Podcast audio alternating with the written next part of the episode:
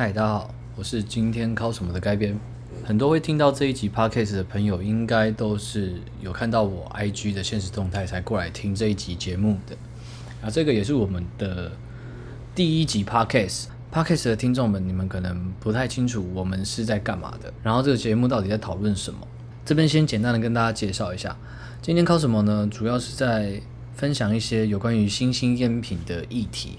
那我们以前主要是在 YouTube 上面拍一些电子烟跟加热烟的开箱影片。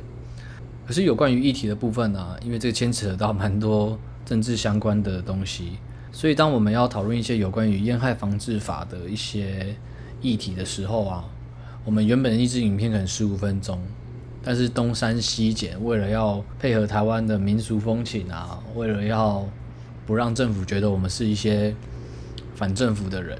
所以原本一支影片可能十五分钟，到最后剪一剪，就只剩下九分钟到十分钟左右。可是这样子的影片没有办法把我们心里面最想说的话讲出来，而且我们的观众也觉得这样子其实很不过瘾啊。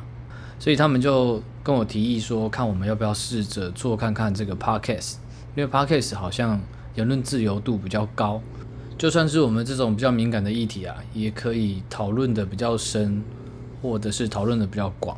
所以这一集 podcast 我们就先来试个水温呐。详细的节目架构啊，或者是一些主题什么的，我都还在构想。主要还是要看这一集会不会成功啊。如果这一集没有人听的话，我想要产出第二集的机会就比较小了。但这是一个方向啦。只要有发声的平台，有发声的机会，我们都不会去放弃。那这一集我们就当做先跟大家闲聊。也不是没有主题的闲聊啦。今天要跟他讨论一个最近我看到的一些现象。我不确定现在年轻人还有没有这种观念，但是我觉得我这一代的人啊，我是七年级的，七年级后段班的。我们这一代的人好像比较有这种观念，就是我们都会觉得，可能像美国的产品、欧洲的产品都会比亚洲的产品还要好很多。很简单的比喻就是。假设今天有两个东西，两个商品，一个是来自于美国的 Made in USA，然后另外一个是 Made in China。我想我们这一代的人多数都会选择来自于美国的产品。但是世界一直在改变，或许以前中国大陆做的产品真的是品质没有那么好，但我觉得我们要先抛开这个观念，不然我们去选择产品的时候，往往都会被这个迷思牵着鼻子走。所以我在这边要先跟大家说，我现在是保持非常中立的，我没有偏袒任何人，我只偏袒一个东西，就是好的东西。那我们今天要讨论的这个东西是什么？就是因为之后的法案确定加热烟会优先开放，是不是已经定案了还不确定啊？但是目前的草案看起来是这样子。那也因为这样子，非常多的人来我的 IG 跟我询问说，如果他们要从电子烟转过来抽加热烟的话，有没有哪一些不错的选择？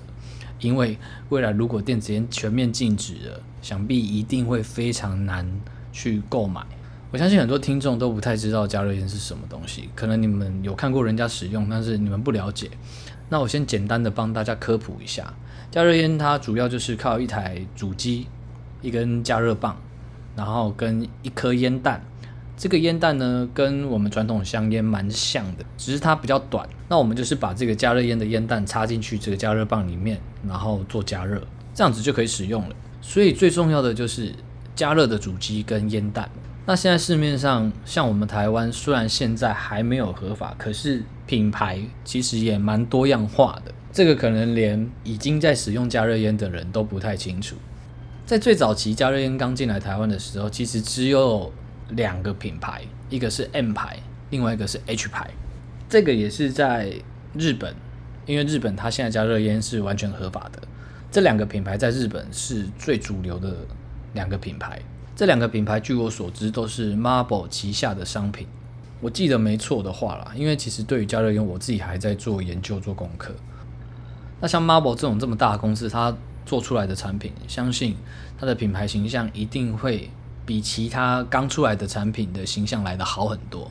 那也因为它比较早进入台湾市场，所以变成说现在很多人都只认识 M 牌跟 H 牌，对于其他品牌的烟弹他们是没有什么概念的。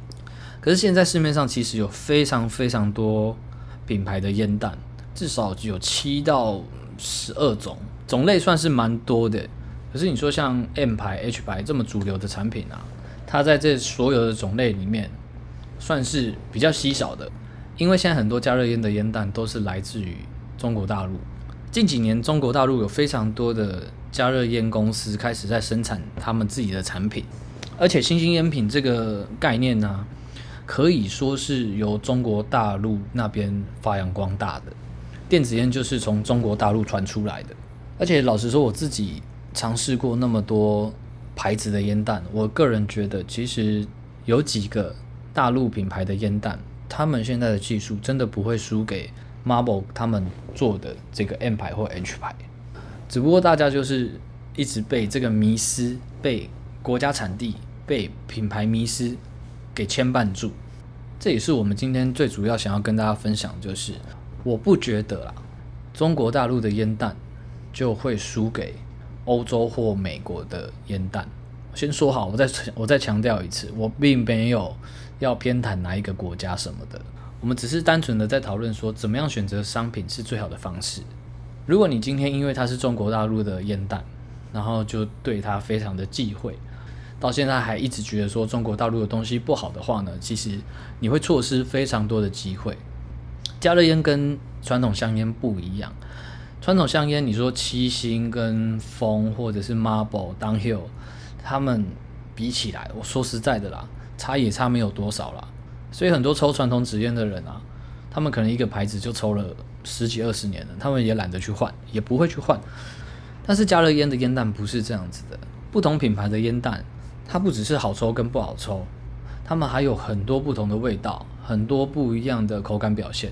这个不是说一定要专家才体会得出来的，这个是一般人在使用的话就可以比较出来，可以感觉得到的。所以加热烟不会像传统纸烟那么的古板。那么的乏味，那么的无聊。像我自己就喜欢每天换不同品牌的烟弹来尝试，然后每个品牌里面的烟弹都有不同的口味。我可能早上抽这个口味，下午我又换了一个口味，这会让抽烟这件事情变得非常的有趣。我不会去排斥任何国家、任何品牌的烟弹，除非它不好抽啦，除非它真的不好抽，那我就完全不会去碰它。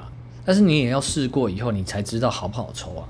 如果你在还没尝试过，就因为它的东西来自于中国大陆或来自于哪一个地方，就去放弃尝试它的机会，那可能你就少了一点乐趣。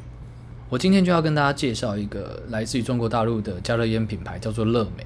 他们很特别啦，他们烟弹里面的内容物不是烟草，是茶叶。这个在我的 YouTube 上面都有拍过开箱。可能很多人觉得说，啊，茶叶。茶叶可以抽吗？是认真的还是在开玩笑？我不确定乐美是不是第一个用茶叶做内容物的公司，但是它绝对是把这个技术做到最成熟的一间公司。也有其他的品牌，他们也是使用茶叶来做烟弹的内容物，但我尝试过后，我还是个人觉得乐美他们这个用茶叶做内容物的技术是最好的。而且使用茶叶来当内容物有一个好处，就是它比较没有一般使用烟草的烟弹来的那么的臭。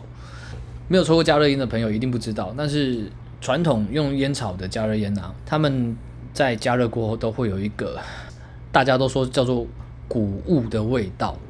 那个味道，我我觉得不算臭啦，但是就是不好闻，然后会让你觉得这个味道很不干净。可是茶叶呢？它虽然也有一点这种味道，但是它的臭味降低很多，味道没有那么的强烈。要把茶叶拿来做成烟弹，这个是一个蛮高风险的挑战。而且这个商品在上市之前，势必要经过非常非常多的努力，因为你这是一个创新，是一个突破。可是乐美他们今天可以把这个技术做到那么纯熟，我相信他们公司一定有他们的实力。不管这个产品来自哪里。我觉得每个国家都有认真做产品的公司，我们应该把眼光放在那些认真做产品的公司，而不是他们是来自于哪里。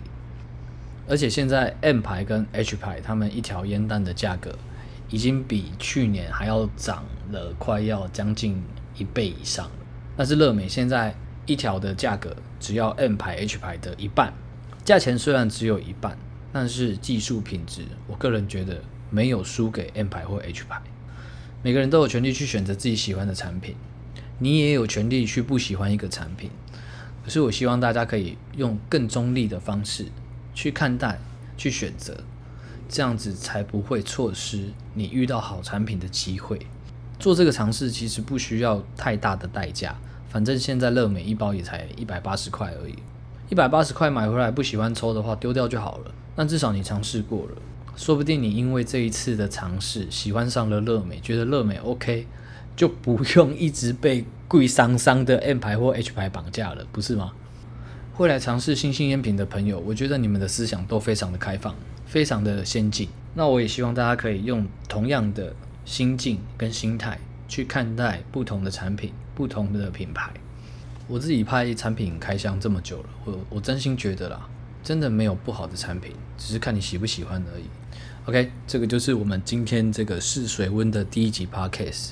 我实在是很不会对着录音程式讲话。你说对着镜头，我还可以把镜头假装成是一个人，这样讲话我还会比较自然。可是对录音设备的话，不剪辑一下真的是不能听啊！我自认为不是一个非常会说话的人，有时候还会结巴，或是找不到我想要用的词。所以如果这集听起来很粗糙，或者是你听不懂我在讲什么的朋友，先跟你们说声抱歉。这个我会再慢慢的训练自己，而且我觉得来做 podcast 也有一个好处，就是可以训练我自己的口条。说不定这样子以后我在拍影片就不用写稿了，不然每次拍影片其实花最多时间的。是在写稿上面拍摄啊、剪辑那些都还好的，把你想要讲的话讲得漂亮才是最难的，也请大家见谅啦，这是小弟的第一次。如果有任何意见或想要指教的，也可以到我的 IG E L B O W 六一四来跟我聊聊天。我是今天靠什么改编？谢谢你们的收听。如果这一集有成功的话呢，我们下一集再见，拜拜。